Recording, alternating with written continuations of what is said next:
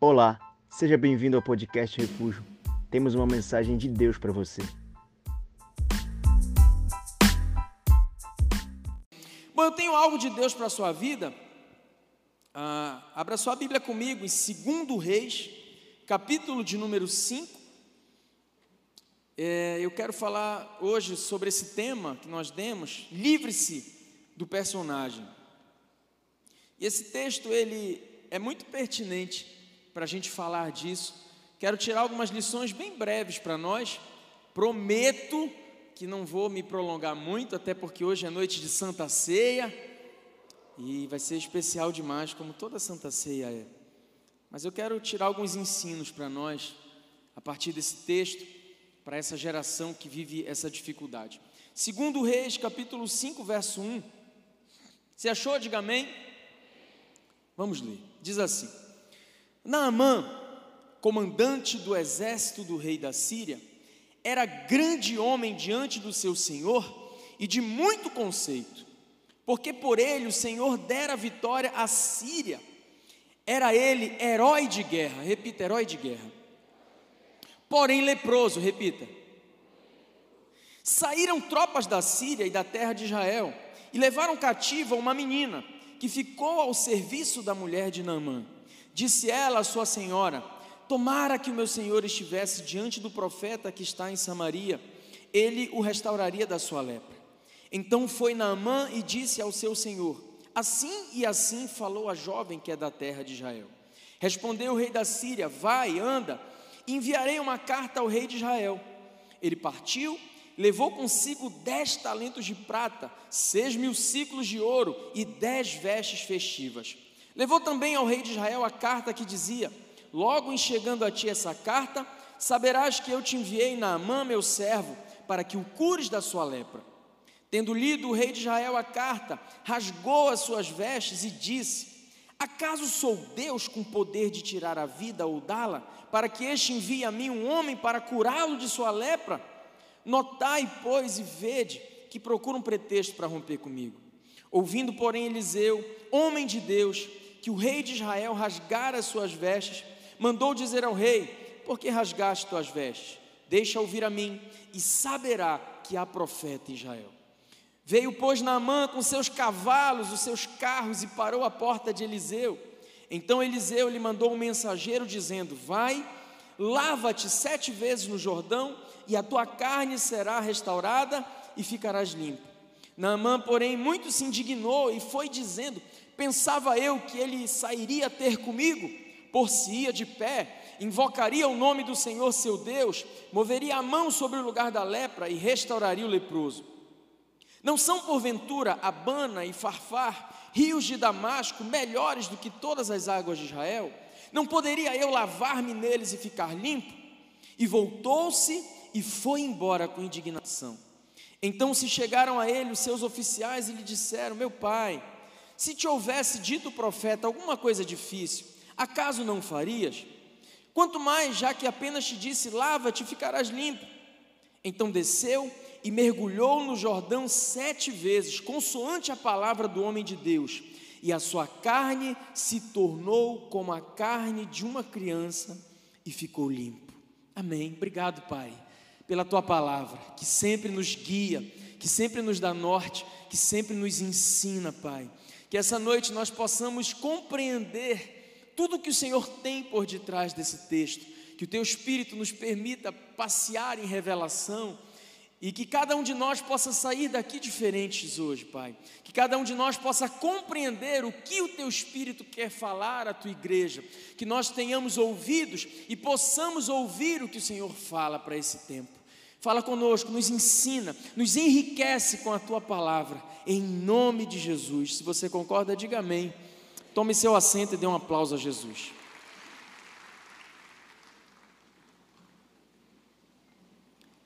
Bom, esse texto, ele parece a história de muitos de nós, porque ele fala de projeções e realidades. Ele fala daquilo que é intrínseco, daquilo que é interno, daquilo que só nós vivemos e sabemos. E a discrepância que pode existir entre essa realidade e aquilo que nós projetamos. O texto fala de uma divergência, de uma dicotomia entre persona e personagem.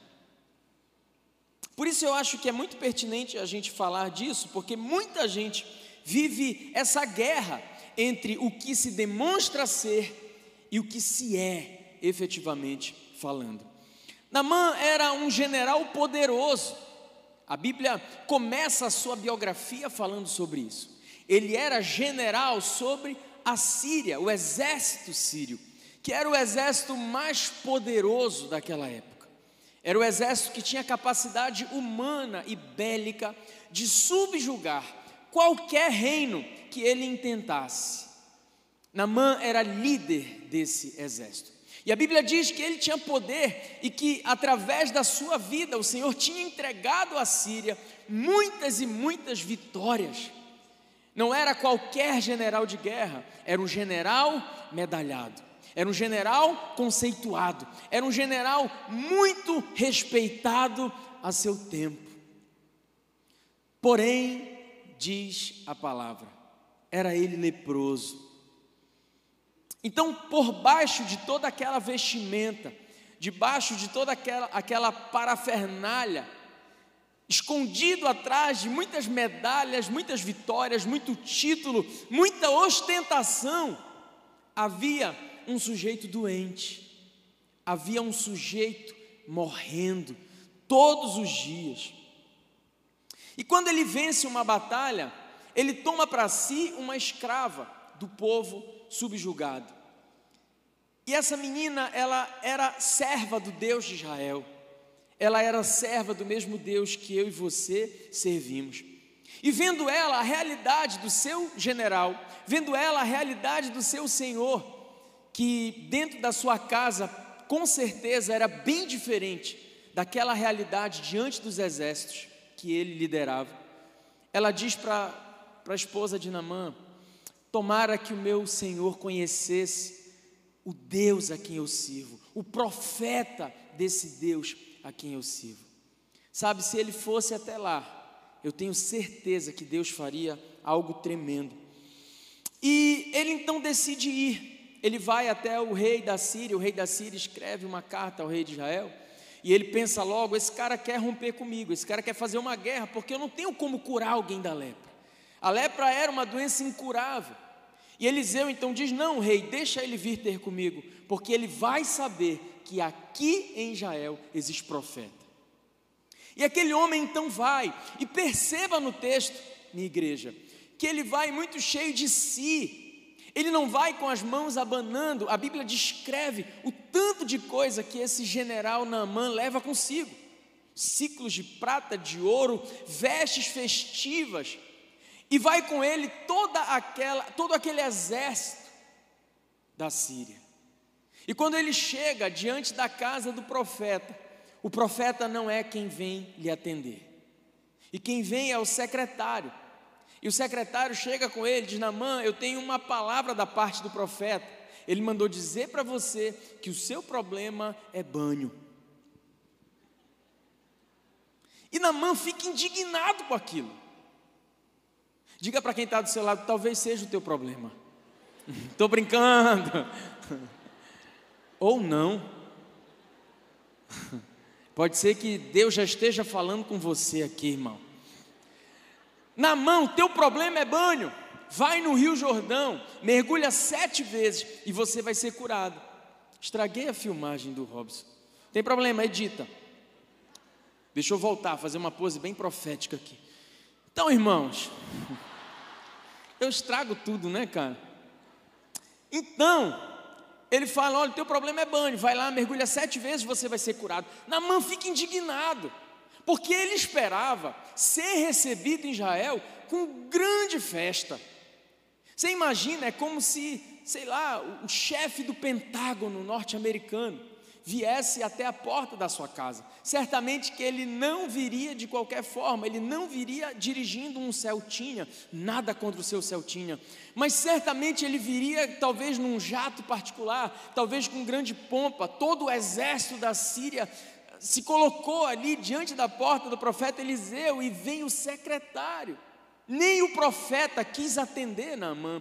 E tudo isso fazia parte de um tratamento de Deus. Ele fica indignado, ele diz assim: por acaso lá em Damasco eu não tinha rios muito melhores do que o Jordão? Quer saber de uma coisa? Eu não vou obedecer. E aí vem um soldado que servia a Naamã e diz: Senhor, se o profeta tivesse te dito algo mais dificultoso, você não faria? Vai lá, cara, toma esse banho. Vai, ser, vai fazer bem até para a tua axila. E a Bíblia diz que Naamã então obedece e ele é curado. É, eu, eu, quero tirar aqui algumas, algumas lições para nós dessa história em que, sabe, nos mostra o quanto que há pessoas que vivem muitas vezes esse problema que Naamã vivia. Muita gente ostentando muita coisa, muita gente postando muita coisa, muita gente vivendo aquilo que Rousseau dizia, um script social. Rousseau dizia que nós somos eternamente sós, e à medida em que, há, em que há pares de olhos sobre nós, nós não somos quem somos na solidão, nós passamos a viver um script, um roteiro. Essa era a vida de Nama.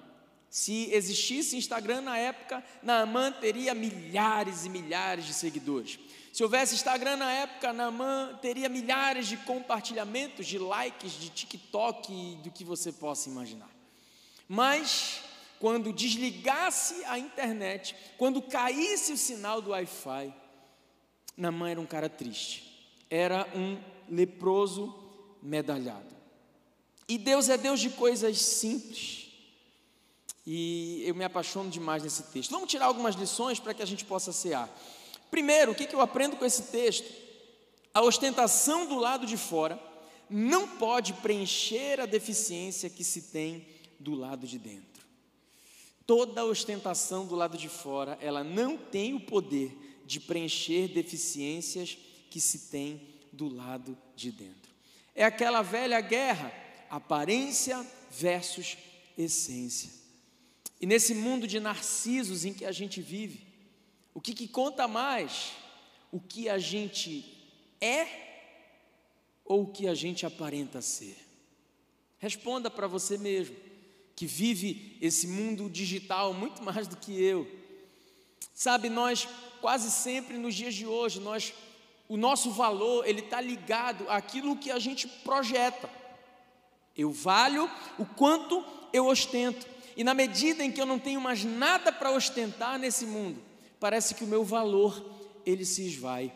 Então a gente vê uma porção de pessoas preocupadas diariamente com essa produção e começam a viver essa mentira, tal qual Naamã vivia.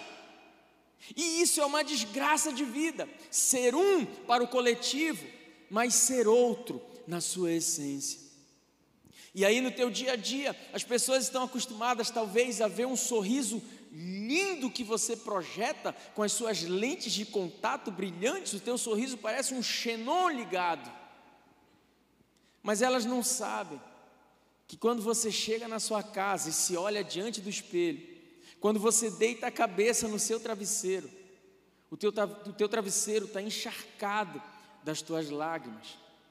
E eu sei, como pastor, e já estou nisso há um bom tempo, atendendo gente todos os dias, há, mais, há quase duas décadas já fazendo isso.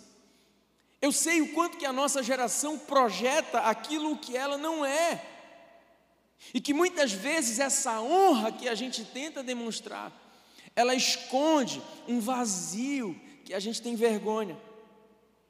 A nossa geração vive uma capacidade de simulação que me assusta. De a gente ver casais que postam uma foto no Instagram, meu amor, eu te amo, você é a minha vida, a razão da, do meu ser, a flor mais bela do meu jardim, a pedra preciosa. A gente falta pegar uma diabetes de tão meloso que é o texto, já viu isso? E no outro dia, está aqui no gabinete pastoral, Pastor, não aguento mais essa mulher. Aguento mais, vontade de dar, um, dar com ela. orando para Jesus levar, matar e essa mulher levar e eu poder até casar de novo. E a vontade que dá de dizer, rapaz, vocês não postaram uma foto ontem que se amava. Bem-vindos à geração de Naamãs. Bem-vindos à geração dos personagens. Gente que vai sendo sequestrada pelas medalhas que vai adquirindo ao longo da vida. E que quando percebe, se dá conta de que não é amada de verdade, porque quem é amado é o personagem que criou, é o pós-doutor que tem alguma utilidade. E você vai se vangloriando das medalhas que você adquiriu e conquistou ao longo da sua vida. E você, e talvez só você, saiba que você é um leproso. E a lepra com o passar do tempo, ela vai falando muito mais alto na nossa vida. Porque na medida que você tira a sua farda, e provavelmente você faz isso todos os dias diante do seu espelho, você percebe que você se tornou uma mentira contada. E a tua vida inteira ela gira em torno de sustentar a mentira que você é. E sabe o que é interessante, gente? Olhando para esse texto e vendo aqui uma escrava de guerra, uma menina que não tinha uma casa, uma menina que não se alimentava bem, porque escravos naquela época não comiam bem, uma menina que não tinha o direito de ir e vir. Ela tem mais plenitude, ela tem mais paz do que o chefe do exército da Síria. Escrava, porém livre, e ele general, porém leproso.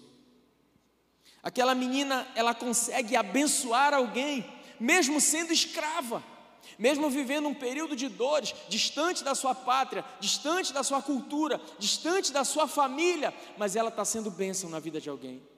Ó, oh, o general está doente, eu conheço um Deus que pode mudar a vida dele. Enquanto isso, você, cheio das suas desculpas, para não fazer aquilo que Deus tem te mandado fazer na sua vida, autenticando as suas desculpas pela sua dor. Essa menina tem paz. Essa menina, ela, ela não tinha medalha nenhuma. E mesmo no cativeiro, ela é bênção na vida de Naamã. Então, essa palavra talvez seja para falar com você que chegou no lugar sonhado, como Naamã. Naamã viveu várias, várias etapas da sua vida invejado por muitos. Ele sonhou um dia ser general da Síria.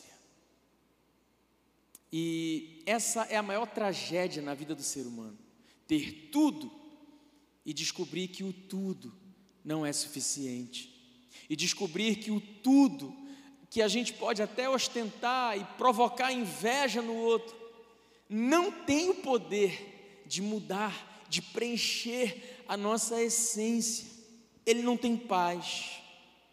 Enquanto a gente fugir disso, a lepra vai crescer dentro de nós, e cada vez mais a vida vai perdendo o sentido. E no fim das contas, a gente descobre que miserável não é aquele que sente a dor, o miserável é aquele que se esconde, é o que sente a dor, mas esconde a dor. Então, essa primeira lição, ela é preciosa para nós, a ostentação do lado de fora não pode preencher a deficiência que a gente tem do lado de dentro. Eu aprendo uma segunda coisa. A impossibilidade da cura em muitos doentes encontra neles próprios a sua causa. A impossibilidade da cura em muitos doentes encontra neles próprios a sua causa. Explica, pastor, explico. Quase Naamã sai sem a sua cura. Porque vem uma ordem de Deus para a sua vida. Naamã, mergulha. Naamã, se renda. Naamã, tira essa pompa. Essas medalhas aí não tem valor nenhum. Vai, faz o que Deus te mandou. E o que que Naamã faz no primeiro momento? Não quero. Não vou mergulhar. Eu vou embora, sabe, na minha terra tem rios muito melhores, muito mais bonitos. Eu não quero fazer o que Deus mandou. E por muito pouco, Naamã não perde o que Deus queria fazer. Faltava poder de Deus para curar? Não. Naamã não seria curado por conta do seu orgulho. Naamã não seria curado por conta da sua crença, do seu dogma, da sua chatice. Então, olha só, não falta poder de Deus para Deus operar no meio do seu povo. O que falta? Falta uma postura nossa, falta uma rendição nossa para viver o que Deus quer que a gente viva. Então eu concluo te dizendo o seguinte: o maior empecilho para o agir de Deus na sua vida é você mesmo. Porque até as promessas de Deus, elas estão vinculadas a uma postura nossa, a um posicionamento nosso. De forma que, se você não quiser viver as promessas e as bênçãos de Deus, você é absurdamente livre para isso. Então não faltava poder de Deus para curar, só que Deus tinha uma forma de agir, e Naamã tinha criado uma outra forma na sua cabeça. Talvez ele quisesse uma grande pirotecnia, talvez ele esperasse que Eliseu fosse receber com um tapete vermelho e fosse dizer para ele: Eis aqui, a, a, passe aqui pelo corredor e nós estaremos prostrados com as nossas roupas reais e nós vamos fazer aqui uma grande oração e os céus vão se abrir e os anjos vão descer e ficaremos genoflexos na presença do Altíssimo. E Deus queria agir na simplicidade. Vai mergulhar, Namã, desça do cavalo, tire a sua veste de general e desça. E quase Naamã não recebe a cura, por quê? Por não querer se sujeitar a um Deus que se manifesta na simplicidade dos pequenos. Então a cura de Naamã não vem pelo mergulho, a cura de Naamã vem pela obediência. E percebe que a obediência de Naamã, depois disso, ela vai até o fim ele não mergulha uma vez, ele não mergulha duas vezes, ele mergulha as sete vezes. O nosso problema é que muitas vezes nós começamos a obedecer a Deus, mas a gente para no terceiro mergulho. Chega no quarto, quinto mergulho, a gente olha para a pele, a pele ainda não está curada, a gente fala: ah, quer saber? Isso é bobagem.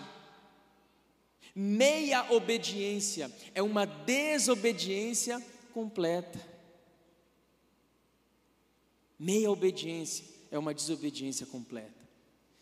E é isso que falta para nós muitas vezes: baixar a nossa guarda, reconhecer-nos como leprosos, reconhecer que nós temos deficiências, debilidades, pecados, olhar um pouquinho, um pouquinho mais para nós, de fato, como nós somos e menos o que as pessoas projetam a nosso respeito, e menos o que as pessoas pensam de nós.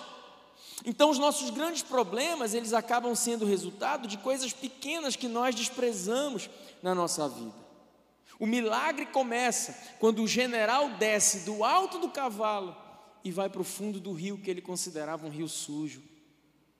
Mas era a forma de Deus tratar. E muitas vezes Deus não age na sua vida porque você não se rende. Porque eu penso, eu acho, eu discordo, eu, eu não concordo, eu vejo assim, eu estudei, eu acredito, eu, eu, eu, eu, eu, eu. Sabe por que, que Jesus se intitula rei? Porque todo reinado pressupõe uma monarquia, mono, governo de um só. Enquanto você governar a sua vida, Jesus não pode governá-la, e vou te falar, ele não vai entrar numa queda de braço com você. Ele não vai entrar num cabo de guerra para tentar te sequestrar e te roubar. Ele não faz isso. Lembra? Apocalipse 3:20. Ele está à porta e bate. Se você ouvir e abrir a porta, ele entra. Meu Deus, isso é o mais lindo da nossa fé. O nosso livre-arbítrio, a nossa liberdade de dizer para ele, Jesus, eu te quero, ou de dizer para ele, Jesus, eu não te quero. Você é livre para isso. Então, nada do que você tem do lado de fora pode te ajudar se o lado de dentro está doente. Não permita que esse ser, esse personagem, as medalhas que você talvez tenha na sua vida sequestrem quem você é de fato. Porque as nossas lepras vão acabar falando muito mais alto do que as nossas medalhas em algum tempo da nossa vida. E é na simplicidade que a gente descobre o que, que a gente precisa de fato. Terceira lição, essa aqui é básica, mas tão preciosa. As coisas mais importantes da vida não podem ser compradas com dinheiro. Ah, gente, isso aqui a gente fala, repete, posta, mas a gente não vive. A gente não acredita de fato nisso aqui, de que nada do lado de fora vai preencher a gente do lado de dentro. Sabe, quando no Éden o Senhor diz assim: façamos o homem a nossa imagem e semelhança. Quem está falando isso é um Deus eterno. Nós somos a imagem e semelhança de um Deus eterno. Isso quer dizer que eu e você temos um quê de eternidade no nosso DNA. Se temos um quê de eternidade, porque fomos pensados para a eternidade, não era para o pecado ter entrado, não era para nós experimentarmos a morte. Isso quer dizer então que nada do que é terreno pode satisfazer, pode trazer significado, pode trazer relevância para alguém que foi criado para a eternidade. Um ser pensado para ser eterno só pode ser preenchido com algo da eternidade. E, e Namã, ele acha que ele pode comprar o profeta. É por isso que ele leva as toneladas de ouro, toneladas de prata, as, as vestes festivas. Só que Deus não podia ser comprado, o profeta não podia ser comprado, a paz que excede todo entendimento, ela não pode ser comprada. Sabe, o teu dinheiro ele pode até comprar uma mansão num condomínio de luxo, mas ele não pode comprar uma família abençoada para colocar lá dentro. O dinheiro pode comprar bajuladores, mas não compra amigos de verdade. O dinheiro pode comprar rivotril, mas não compra a paz que excede todo o entendimento. O dinheiro pode comprar muitas coisas, mas não pode comprar aquilo que tem valor. E quanto antes a gente descobre isso, mais rápido a gente começa a dar valor ao que de fato tem valor. De nada adiantavam as medalhas de Naamã, de nada adiantava tudo que ele construiu, tudo que ele ostentava, porque a lepra carcomia a vida dele. O que é essencial, o dinheiro não ajuda. Então, por que, que a gente ainda continua trocando aquilo que é essencial por aquilo que não tem valor algum? Por que, que a nossa geração ainda corrompe a sua integridade para ganhar dinheiro? Por que, que você ainda faz caixa dois na sua empresa? Por que, que você ainda sonega imposto de renda? Por quê? Por que, que você ainda ganha dinheiro com coisa ilícita? Por quê? Por que, que você ainda se mata de trabalhar deixando a sua família de lado, segundo plano? Por quê? para ganhar medalhas, para ter reconhecimento, para dirigir o melhor carro que você pode dirigir. Esse texto ele fala de valores e Namã nos ensina que a gente precisa ser feliz daquilo que vem de Deus. As medalhas são boas, é legal, é, se for de forma lícita, ótimo. Mas entenda, minha igreja, não vai ter o poder de te dar satisfação. E talvez você esteja correndo atrás de, de tudo isso. E como Salomão descobriu, e descobriu no final da sua vida, você pode ler todos os, os primeiros capítulos do livro de Eclesiastes. Os últimos anos da vida de Salomão, ele diz: Olha, eu tive tudo. Eu construí palácios, eu tive dinheiro, eu tive ouro, eu tive cantoria, eu tive mulheres e mulheres. Tudo que os meus olhos quiseram, eu tive o prazer de ter. E no fim da vida, eu descobri que tudo isso é vaidade, cansaço, fadiga e correr atrás do vento. Termino para que a gente possa cear. O milagre é fácil para Deus, difícil é o homem se reconhecer doente. Você serve um Deus poderoso, irmão. Você serve um Deus criador dos céus e da terra, aquele que tem o universo na palma das suas mãos. Ele tem poder para te dar e fazer além daquilo que você sonhou. Paulo, quando escreve à igreja dos Coríntios, ele diz: Nem olhos viram, nem ouvidos ouviram, sequer subiu ao coração do homem o que Deus tem preparado para aqueles que o amam. Esse texto está dizendo para nós: você não tem ideia do que Deus tem para fazer na sua vida. Por que não faz então, pastor? Bata no peito e diga assim: por causa de mim mesmo. Ah, ficou com medo de falar isso, né? Mas isso é verdade. Nós somos o principal empecilho. Esse coração de Namã, desobediente. Ah, por que, que eu vou batizar? Não preciso. Eu não preciso vir à frente para declarar que Jesus é o meu Senhor. Eu já tenho Jesus na minha vida. Já ouviu isso? Eu não preciso me batizar, pastor. Já me batizei quando eu era criança. É, você tinha capacidade, você tinha entendimento para dizer: Jesus, eu quero uma nova vida contigo? Não tinha. Mas você fica preso nos teus achismos. Eu discordo. Eu penso de outra forma, porque na minha religião eu aprendi assim, porque a minha avó me ensinou. Então fica com a sua avó eu fico com a palavra de Deus. Sabe, irmão, eu vivia uma religiosidade que me prendia terrivelmente. E até os meus 17, 18 anos eu achava que conhecia a Deus. E o que eu tinha? Eu tinha hábitos religiosos. Eu estudei num colégio religioso. Eu, eu, eu, passei por todas as etapas que você tem que passar na religião que eu professava como fé. E eu achava que eu conhecia Deus. E eu era cheio de mim mesmo. E a primeira vez que fui na célula, eu falei: ó, não toquem na minha fé, naquilo que eu acredito. E eu acredito em muitas coisas porque a minha mãe me ensinou assim, porque no meu colégio eu aprendi assim, porque eu estudei os concílios. Eu sei os dogmas da minha religião, não toque na minha religião. E Jesus não tocou. Ele foi um gentleman, ele foi doce. Em nenhum momento ele tentou arrancar aquilo que eu achava que era o melhor para mim. E ele começou a bater na porta do meu coração. Ele começou a bater e eu continuei resistindo. E Jesus falava que me queria, e eu fechava o coração, dizia: Eu não quero, eu já tenho, eu não preciso, eu não vou descer do cavalo, porque lá na minha terra tem, eu conheço os rios da minha terra. Tudo bem, Namã. Você é livre para isso, lembra? O seu Deus é tão libertador que ele te liberta até de uma obrigação de servi-lo. Por isso ele botou aquela árvore no Éden e diz: Ó, oh, eu não quero que coma, mas se vocês quiserem comer, vocês são livres. E Jesus começou a entrar na minha vida. E ele se tornou irresistível.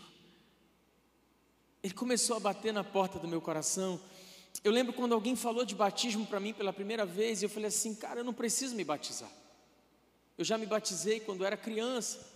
E depois eu confirmei o meu batismo através da crisma. Não precisa. E me respeitaram. A minha célula em nenhum momento me forçou a nada. Eu tenho certeza que eles continuaram orando por mim.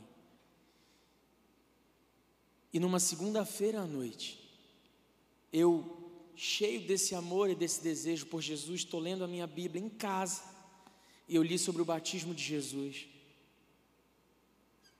E naquele momento, ele que era santo, puro, que não tinha pecado, mas que batizou para nos ensinar o que era o batismo, aos 30 anos de idade, quando tudo começa no seu ministério. A Bíblia diz que quando Jesus está ali no rio sendo batizado, vem sobre ele uma pomba simbolizando o Espírito Santo, e do céu uma voz que dizia: Esse é o meu filho amado em quem me comprazo. Isso foi como uma flecha no meu coração. Você que batizou hoje, tenha certeza de que foi o que o Senhor pensou a teu respeito. quando você estava respondendo e mergulhando: Tu é meu filho amado.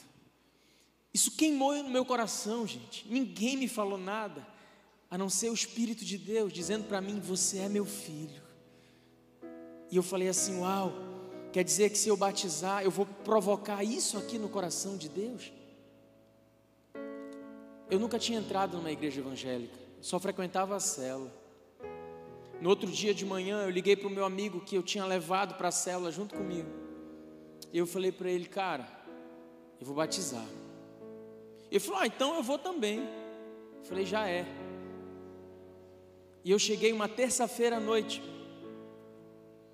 Era dia 22 de setembro de 2005. Aqui, isso aqui não existia ainda. Igreja antiga. Acho que nem o terreno estava comprado aqui. E estava o pastor Belarmino, hoje um grande amigo. Eu não conhecia. Eu falei, o senhor é pastor? Ele falou, sou. Eu falei assim, eu vim batizar, posso? E ele disse, se tiver água. E tinha água. Eu encarno nele, ele não quis nem entrar no batistério para me batizar, gente. Ele me batizou de fora. Não tive cartaz, não tive balão, não tive festa aqui na terra. Mas eu sei que no céu E aquela mesma experiência de Jesus, eu sabia que era real na minha vida. O Senhor dizendo: Tu és meu filho amado, em quem eu me comprazo. E eu segui caminhando debaixo dessa palavra. E eu entendi que foi no momento em que eu decidi baixar a guarda e dizer: Deus, chega de brigar contigo. Chega de, de, de, ostentar o que eu não sou. Chega de achar que essas medalhas têm algum valor na minha vida. Não tem. Eu sempre fui o cara que estava brincando com todo mundo, eu sempre fui o cara que puxei as brincadeiras, mas eu sabia a lepra que me corroía por dentro. Eu sabia que o meu sorriso era falso. Eu sabia as dores que eu tinha da orfandade que carregava e, talvez viver o pior tipo de orfandade, ser órfão de um pai vivo. Eu sabia os traumas que eu tinha, as dores que eu carregava. Eu sabia. E as pessoas talvez me olhassem e me vissem brincando e rindo. Mas muitas vezes a gente se perde nessas medalhas. É tão fácil Deus mudar a nossa história, gente. O difícil é a gente baixar a guarda, é mergulhar, é dizer: chega, eu não quero mais ser uma mentira, eu me tornei uma mentira. Eu lembro de ter dito para Jesus: Senhor, o Senhor pode mudar a minha vida mesmo? O Senhor pode me amar mesmo? Eu tinha dificuldade de, de achar que Ele podia me amar. Eu tinha dificuldade de viver essa relação paterna com Ele. Eu falei assim: se o Senhor pode me amar mesmo, eu quero conhecer esse amor. Eu quero ver, os crentes estão dizendo para mim que o Senhor pode me amar e mudar a minha vida. Então eu vou mergulhar eu vou me entregar ao teu amor. Eu não aguento mais esse sorriso falso, como, como narra a história do palhaço. Diz a história que o palhaço ele era o bobo da corte, a sua função era divertir o rei. E um dia antes de praticar a sua função, ele recebe a notícia que o pai havia falecido. E ele precisava então divertir as pessoas, mesmo sentindo uma dor dilacerante no peito. Aí começou a pintura. O bobo da corte então desenha um sorriso largo. Enquanto ele dava cambalhotas, caía e brincava, e todos se divertiam e achavam graça. Conta a história que o palhaço chorava. Por isso é comum a gente ver a figura do palhaço com uma lágrima, porque essa é a gênese, essa é a origem. E muitas vezes a gente mergulha nessa história. O nosso sorriso, ele é falso. Eu vou te falar como Deus mudou a história de Naamã através da obediência. Deus quer mudar a sua história. Fica de pé no seu lugar. Eu não sei aonde está a sua lepra. Eu não sei aonde dói. Eu não sei quais são as tuas crises. Eu sei quais eram as minhas crises. E eu ouvi uma voz me chamando a obedecer, me chamando a render. E é aí que tudo começa, gente. Quando a gente abre mão da pompa, quando a gente abre mão da vaidade, e a gente olha para Jesus e diz: Jesus, eu preciso, eu sou um leproso, está doendo, eu não aguento mais. E quando nós nos rendemos a Ele, aí Ele pode ser Deus sobre a nossa vida. O batismo, ele é, antes de qualquer coisa, um ato de rendição. É dizermos para Ele: Eu não posso mais levar minha vida do jeito que eu levava, eu desisto, eu me rendo. Deus, foi o Senhor que me criou, então o Senhor pode me conduzir muito melhor do que eu mesmo. Os rios de Damasco são lindos, Deus, mas se o Senhor não quiser fazer dessa forma, então faz do jeito que o Senhor quiser. Eu não sei com que Namã Deus está falando hoje, mas eu sei que Ele quer te curar, Namã. Então mergulha, se renda, deixa Deus completar a boa obra que Ele começou. Baixa a guarda, para de lutar, para de fugir, Namã. Você sabe o quanto você precisa. As tuas medalhas não vão te levar a lugar nenhum. Desça do cavalo. Não era sobre Eliseu, não era sobre o secretário, não é sobre mim. Não é uma placa denominacional. Deus não quer mudar a tua religião. Ele quer te curar. Ele tem poder para isso. Então, meu papel termina aqui. Era te comunicar isso era te convocar, Eliseu, eh, Naamã, como Eliseu. Ó, oh, Deus está mandando você mergulhar. Deus está mandando você se render. Ainda vamos ter batismo domingo que vem. Se você não é batizado, esse é o primeiro passo.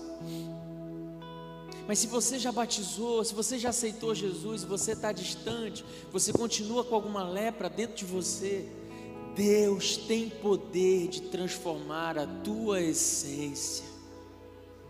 Não se deixe sequestrar pela aparência. A tua pirotecnia, o teu show, a tua performance gospel, ela não tem poder de impressionar Deus. Deus não se preocupa se você é líder, supervisor, pastor, tem 30 anos de igreja. Isso não tem valor nenhum. As tuas medalhas não contam na mão. O que conta é o teu ato de dizer: Senhor, eu me entrego, eu vou mergulhar, Pai. Foi isso que o Senhor disse, é isso que o Senhor quer. Então chega de conduzir os meus próprios passos. Eu quero viver o novo. E para viver o novo, eu preciso abandonar o velho. Porque Deus não põe vinho novo em odres velhos. Ele não faz remendo, ele faz tudo novo. Então se renda, meu irmão. Se renda, minha irmã. Mergulhe. Escancare o seu coração. Você jamais vai se arrepender por se entregar demais a Jesus. Você jamais vai se arrepender por ter amado demais a Jesus, por ter se entregado demais a Jesus. Eu nunca vi alguém se arrepender disso. Eu quero orar por você, Namã. Eu quero orar por você com quem Deus falou essa noite. Vem, vem aqui à frente. Esqueça quem está do seu lado. Esqueça as suas medalhas. É você e Deus na mão. Vem se render a Ele. Vem se entregar. Vem mergulhar. Vem dizer: Senhor, são sete vezes. Eu vou mergulhar sete vezes. Eu me rendo. Eu me entrego. Eu me prostro. Eu não vou mais lutar. Eu não vou mais guerrear. Eu não vou mais ser um empecilho para o teu agir na minha vida. Vem. Esse foi o podcast Refúgio. Esperamos que tenha te abençoado. Para mais informações sobre nosso ministério, acesse nossas redes sociais.